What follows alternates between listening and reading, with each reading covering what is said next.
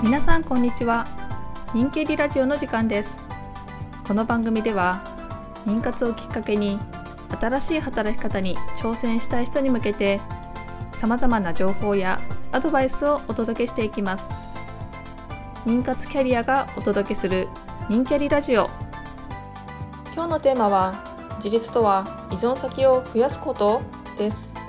それでは人気ありラジオスタートです。っと最近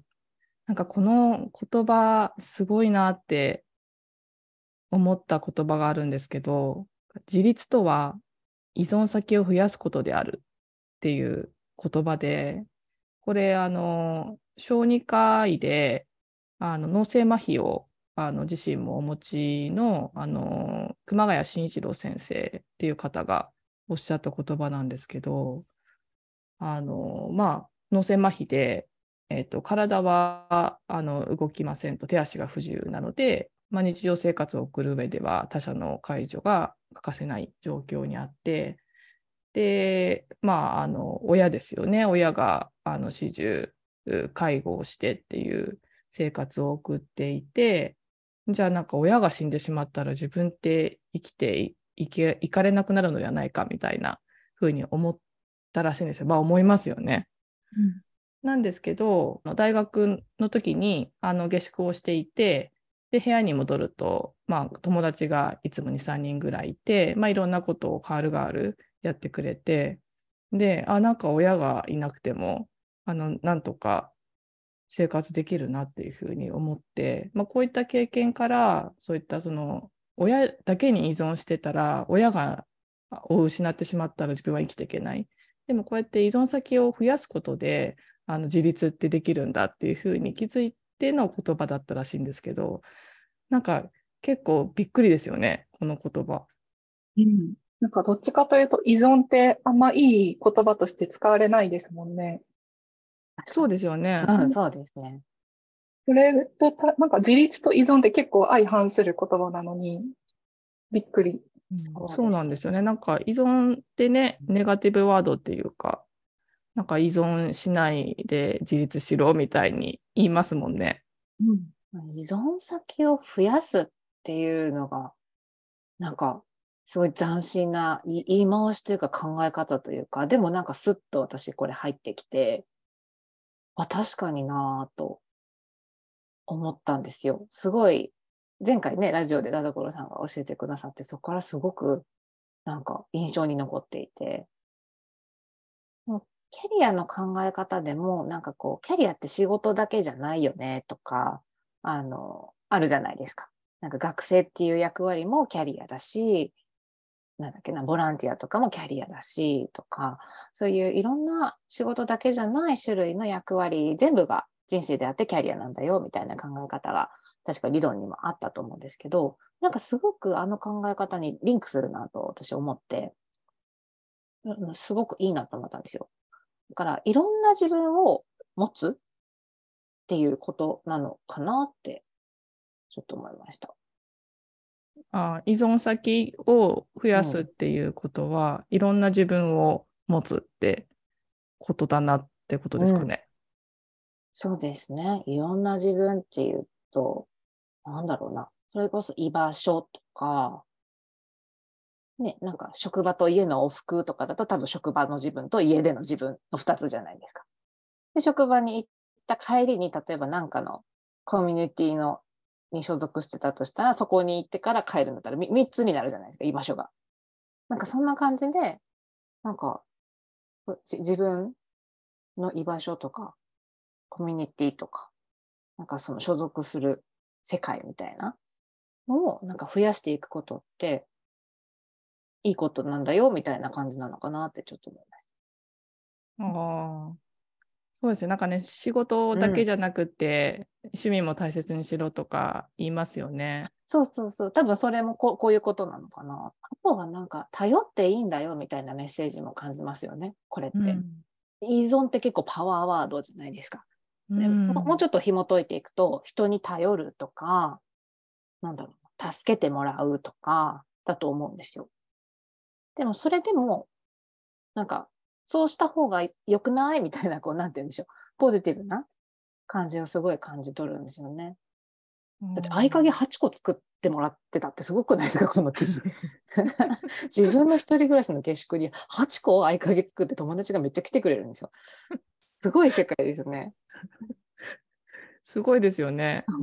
うんまあ、頼ってるのもありますけど、うん、なんか自主的にやってくれてる感じですよね。なんか好き勝手にご飯を作って食べていくって。なんか違う場所ねどどんな場所にされてたんだろうみたいななんですけどなんか一人暮らしの下宿じゃなくてなんかみんなのたまり場になってたのかなみたいなね感じしますけど。そうですよね。なんかみんなでご飯食べるついでに、その先生熊谷先生も食べさせてくれるみたいな。一方方向じゃないんですよね。なんかそう考えると頼ってるって。向こうも何かね一緒にご飯食べたいとかみんなで集まれる場所として使わせてもらってるとか、なんかそういった、まあ、メリットって言ったら、うん。なんかねあのあれですけど。なんかそういったお互いにやっぱりメリットがあるってこと。そういう関係なんですかねこのあの実際のこの先生の例で言うと。うん助け合いみたいな感じなのかな？もうなんかそその浅田さんおっしゃってたその頼っていいんだよみたいなメッセージになってるっていうのは本当そうだなと思っていて、なんか我々その頼らずに自立しなさいとか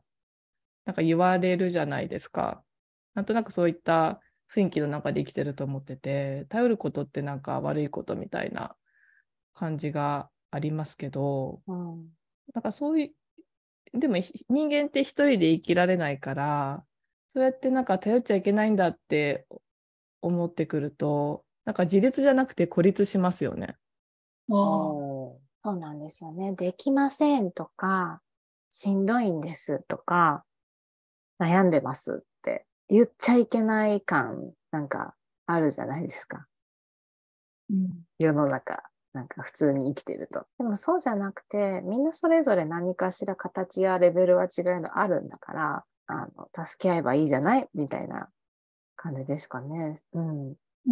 それはすごい感じるな、これ。きっと最初、この熊谷先生うんうんも一人暮らしをするっていうことが自立だと思ってたけど、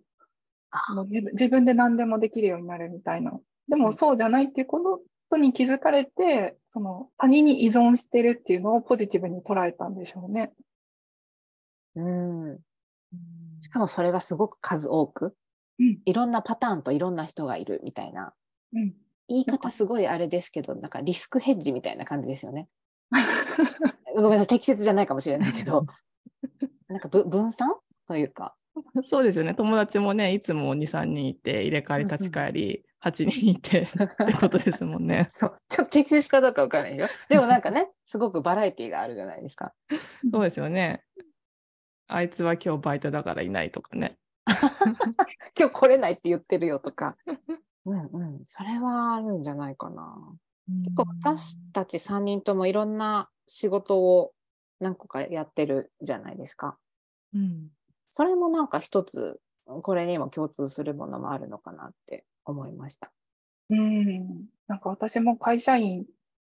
本当に今フフリーランスになるまでは、結構会社員ってすごい楽だなって感じていて、そこに居続ければお金ももらえるし、うんうん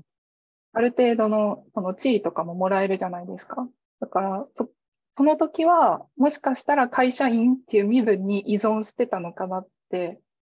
そのこの記事も読んだりしたり、そのフリーランスになって、いろんな会社さんと触れ合うことでリスクヘッジできてるって感じるようになってから、当時のことを振り返るとそう思うようになります。そうか。一社に勤め上げるっていうのも、ね、昔ちょっと前まで一般的でしたけど、そういうことなのかな。でその松下さんがその会社に依存して楽だなって思っていてでもそこそれだとダメだなとか思ったんですか？ダメだなというか、なんでしょう。まあ結局天気はその妊活だったではあるんですけど、その会社って従業員のために組織を考えてくれるとかでもないし、自分のためになるところで働くにはって考えたときに、やっぱ会社って違うのかなっていうふうに感じたかな。あー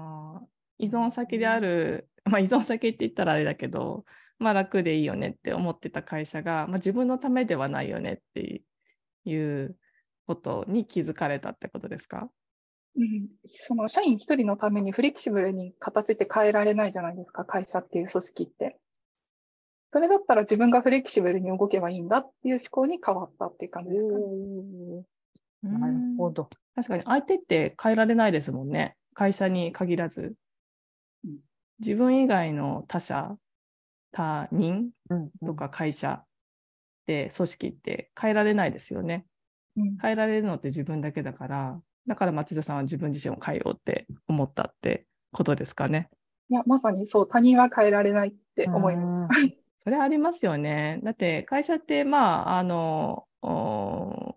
まあ、あのその従業員の雇用者の権利が守られてるとはいえ、まあ、いつまで雇ってもらう立場じゃないですか。なんかそう考えたときに、いつまでこの立場で雇ってもらえるかっていう不安ってずっとありますよね。それって自分で決められないし、お給料とか仕事内容とか、いつまで雇用してくれるかとか、そのね、まあ、無期雇用だったとしても、会社がね、潰れちゃったらなくなっちゃうわけだし、なんかそこって自分で決められないなって思った時に、なんかあの、サラリーマンの働き方って、すごいリスクだなって思ったんですよね、私。うんだからそれもあって、まあ、あの、まあ、一番は自分で仕事内容とか働き方とか全部決めたいっていうのもあったんですけど、まあ、やっぱり、そのね、いつまで雇用してもらえるかみたいな、自分で決められないところに左右されるのは辛いなっていうのもあって、まあ、起業しようって私は思ったので、起業だったら自分自身でできるじゃないですか。だから、うん、そういうことかもしれないですね。依存、依存先っていうか、自分で決められるものをいくつか用意しておく。まあ、企業だってね、うまくいかないかもしれないですけど、そしたら、まあ、あの、サラリーマンに戻ればいいわけだし、まあ、一つその依存先が増えたっていう感じですよね。うん、そうですよ。私みたいに半分パート会社員みたいな。で、半分フリーランスみたいな。まさに。そうそう。美味しいとこ取りできたらいいんだなって思ってるんですけど、そんな感じだなと。うん、で、しかも今ってその時代が時代じゃないですか。その会社に勤め上げれそうっていう見込みが、結構時代的にちょっと危ういっていうのはあるじゃないですか。本当に何が起こるかわからないし、うん、変化が激しすぎる時代でもある。ここまで AI がどうとか、チャット GPT で仕事が変わるぞみたいな、なんかやや言われてる中で、変化、何が起こるかもわからないっていう中で、なんか、何に、なんか、なんていうのかな、何にでもなれるって言ったら変ですけど、自分で決める、あっちがダメならこっちみたいな、まあ、ある種逃げ道、選択肢みたいなのを考えながら進んでいくっていう作戦の方がいいのかななんて私は思って、ちょっと実践して見てるっていう感じなんですけどね。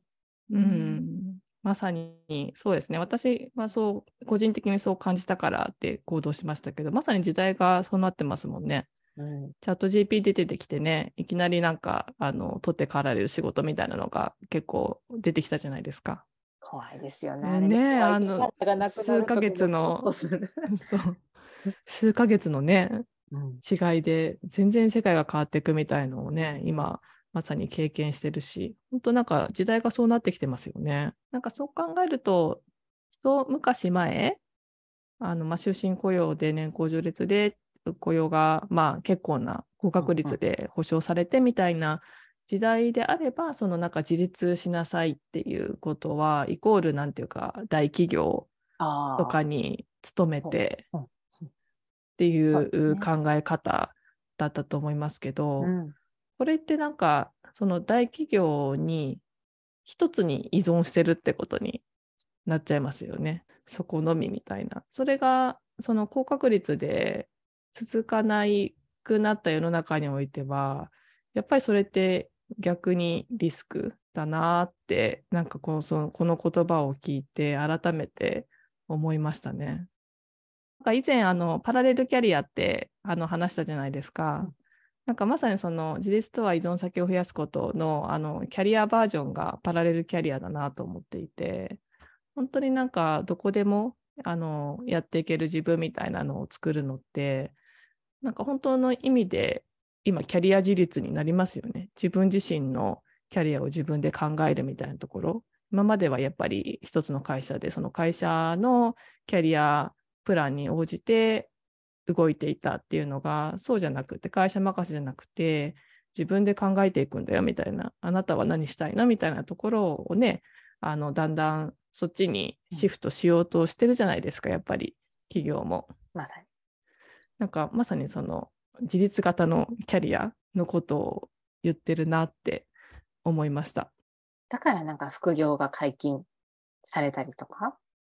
う。うんん、もあるのかな？サードプレイスみたいに言われたりしたりとか。あーえ副業がサードプレスってことですか？うん、べ別ですよ。なんかうん本業ともう一つ違う仕事をしてみるのもいいんじゃない？っていう風潮が出てきたりとか、まあ、サードプレイスって言われる職場でも家庭でもない。ね、なんかね、仕事、副業もそうになるかもしれないですけど、あのコミュニティだっていろんなのが今あるわけなので、趣味でもそうだし、なんか同じテーマ性を持ったものでもそうだし、その辺にやっぱりをなんかこう設置していくと、やっぱり人間関係も広がりますし、あと考え方の幅も広がると思うんですよね。こんなこと考えてる人いるんだとか、え、それ、私こう考えてたけど、なんかすごい目の前開けちゃった、すごいみたいな こととかが起こったりとか、そういうのってすごく、これにも通じるなと思っていて。あ人間関係を増やすってことにもなりますよね。だって場所変わったら集まってる人全然違うじゃないですか。なんか何社か仕事してたら思いません？なんかもう全然違うよみたいな。社社風とかね言われますけど、やっぱり集まる人がね、どんな人かって全然会社ごとで違うじゃないですか。それみんなもね、楽しいですし。うん、そうですよね。なんか自分で増やしていかないと人間関係って広がんないですよね。うん、こればっかりはね、勝手に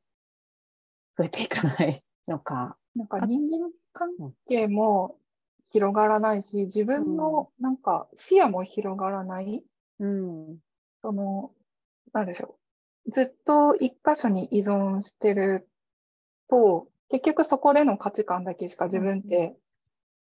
身につけられなくて、他の価値観はおかしいっていう価値観になっちゃうっていうところもあると思うから、結構これって結構いろんな場面で私感じるんですけど、だからこそ、この依存先を増やすっていう言い方もあれだし、なんか視野を広げて、いろんな人の価値観を取りに行くみたいなのが、なんか自分の思考を自立させるっていう感じなのかなって思って。おー。なんか結果的に中立性が出てくるみたいな感じですか、そうそうそう。うーんそっか、なんか自分の価値観みたいなのがそのあるけど、それがなんか時代とともにその世界、世界っていうか世間の価値観がこうだんだんこうずれてっていて、自分の価値観そのまま持ち続けると、その世間の価値観とかなりなんかずれてきてしまうと。でそれはなんか新しい考え方を入れて自分の価値観をこうなんか微調整して世間の価値観となんかチューニングあ合わせる必要はないけどチューニングしてああこういう価値観なんだ世間はみたいなのを知っていくとなんていうか凝り固まらないで済むそのってことなんですかね。その思考の自立っていうのは。うん、なんかそんな感じかなって思ったのと、なんかこの記事を読んでて、おそらくその、この方も、なんだろう、その自立っていうのが自分の身辺のことを自分でできることって思ってたけど、あの、なんだろう、そういう物理的なところだけじゃなくって、その親からちょっと考え方を話して生活してみるとか、そういう思考の自立っていうところもすごい人間関係で広がったのかなって、これを読んでて感じました。確かに。親だけの価値観じゃなくってその大学の友達と交わることでその大学の友達の価値観も入ってって思考が自立してったってことか。それによってその人とかが社会に関心を持ったって書かれてるじゃないですか。そこで数学者ではなく医学の道を歩むっていうところで、きっと生まれてからの価値観が自立して、その先につながったのかなって確かになんか、まあ、数学が親の価値観だったのかどうかわからないですけど、まあ、家庭にいた時の価値観ってことですもんね。それが友達と交わることで医学の道進もうって思ったし、なんか自分の可能性を広げてくれるんですかね、その思考の自立っていうか。可能性を広げてくれるか。うん、私も大学の時にあのもらってた奨学金のそのなんか定期的に1年に1回合宿みたいのが あってそのもらう条件としてその他の小学生と交わるみたいなのがあったんですけど、まあ、それが結構だあの留学生も多くって小学生の中に。で同じ年で18とか19とかで日本に1人で来て言葉も学んでその日本で生活してる人がいるっていうことが結構衝撃ですごいなって思ったんですよ。私なんてその実家から通ってるしなんか海外にね日本語もねそんな流暢じゃない中来て学んでさらにね大学で学ぶなんていやすごいなってすごい感銘を受けて私もなんか留学ぐらいしとこうって思ったのもあってあの大学院あのフランスに留学したんですけどなんかまさにですよね多分まあちょっと分かんないですけど、まあ、そういった経験があったから、まあ、留学ぐらいなんか当たり前だなみたいな価値観になったっていうのはありますよね。うん、自分の当たり前がやっぱり変わるというかじゃあ自分はどうなんだっていう思考にやっぱりなるじゃないですか、自動的に。それが客観視できたりとか、ね、自分のこと、自分ってどうなんだろうって思うきっかけがあったりとか、人間それ考えて初めてやっぱ自分のことの、初めて考えるようになると思うので、うん、なんか、いろんなとこ行きましょうね、世界を広げましょうね、みたいななんかこう、ね、ポジティブすぎるのがちょっとしんどい人もいると思うんですけど、この言葉が表してるのって依存先を増やすってこと、それのきっかけがヘルプでいいってことだと思うんですよね。うん、なんかね、ネガティブ的なワードでもしんどいんですとか、ちょっと助けてほしいんです、できないんですみたいなのをきっかけにして、そなんか外にで出るというか関係性を増やすみたいなのって全然 OK だし、それってすごく逆にポジティブじゃない？みたいな感じがすごくしました、今の話も聞いて。ああ、ネガティブきっかけでもいいんだオッケーオッケー。うん、そうそう。依存って言われるとね、うんうん、あ、いいんだ、みたいな。なるほどね。その結果、その依存先を増やしたことで、うん、その人間関係学んでいくとか、まああのね、一方的に依存してても、うん、その人間関係多分続かないみたいな ことを学んだりとか、そういうことなんですかね。そうそうそう。こういうふうに考える人いるんだとか、はそれは思いつかなかったわとか。で、ちょっとだけなんか自分の見えてる世界が変わる感じ。なるほど。そっか。そうやって周りを見ていくと、なんだろう、その、自分ごととして捉えられるようになるんですかね。なんか、依存、一箇所に依存してると、うん、自分事としてはその世界を捉えられてなくて、他人が、その依存先があってこそ、なんかそこに守、ま、なんていうの、守られてて、うん、もうその他は悪いみたいな価値観とかに陥っちゃいそうな人もいるけど、そうじゃなくて、こうやって依存先、助けを求めるっていうところから依存先を増やしていって、うん、その世界を自分事として捉え始められたなんかじ、なんうん、っていうのもあるのかな。世界を自分ごとで具体的にな。なんかイメージしたのは自分のことを引きで見れるようになるみたいな感じだと思ったんですよ。いや1対1の関係性だとね多分その1対1の対1が視界にめっちゃあるじゃないですか。目の前のこれ、うん、以上。みたいな感じ。で例えばそれが2つになったら比べる対象ができてでさらにな、なんていうの、あ、比べるってこと。は、じゃ若干なんかこう、目の前の1対1の視点から、ちょっとだけ多分、上の階段を登るじゃないですけど、上からちょっと見れるようになるみたいな。それが3つ4つになってたら、さらに多分、なんかこう、比べて形が変わっ、見え方が変わってくるというか、なんか鳥の目、鷹の目みたいな感じで、あのキャリアカウンセリングとか例えられることあると思うんですけど、まあ、まさによ、よりと引き、かカメラでいうズームと引きとみたいな。やっぱ引くと自分含めなんかこう見見えやすくなるような感じがしてて、それは確かに1対1だったらね、もうもうクローズアップでドアップの写真が撮れてたわけだから。嫌ですよね。すごい毛穴が気になるとか、映っちゃうからすごい。あ、ほうれい線がみたいな、こう、ドアップだとそうなっちゃうんですけど。それが4、5人並んでたらもうわかんないですよね、そんな引きなんで。とかとか。じゃあ相手との関係を増やすことで、自分のことも客観的に見れるようになる。うん、それがなんか自立なのかもしれないですね。うん、まさに。それができるとね、まさにじゃないですか。うん、すごい思考も進む気がするんですよね。うん、難しいですよね、自分を客観的に見るって。難しいですよ。普通に暮らしててね、そんなにできることじゃないというか。ね、もしね、この方がずっと親元にいたら、親の価値観で自分を判断してるかもしれないし、親の意見で人生を判断してたかもしれないけど、離れたからこそ自分っていうのをこうやって浅田さん言われたように俯瞰して見れてる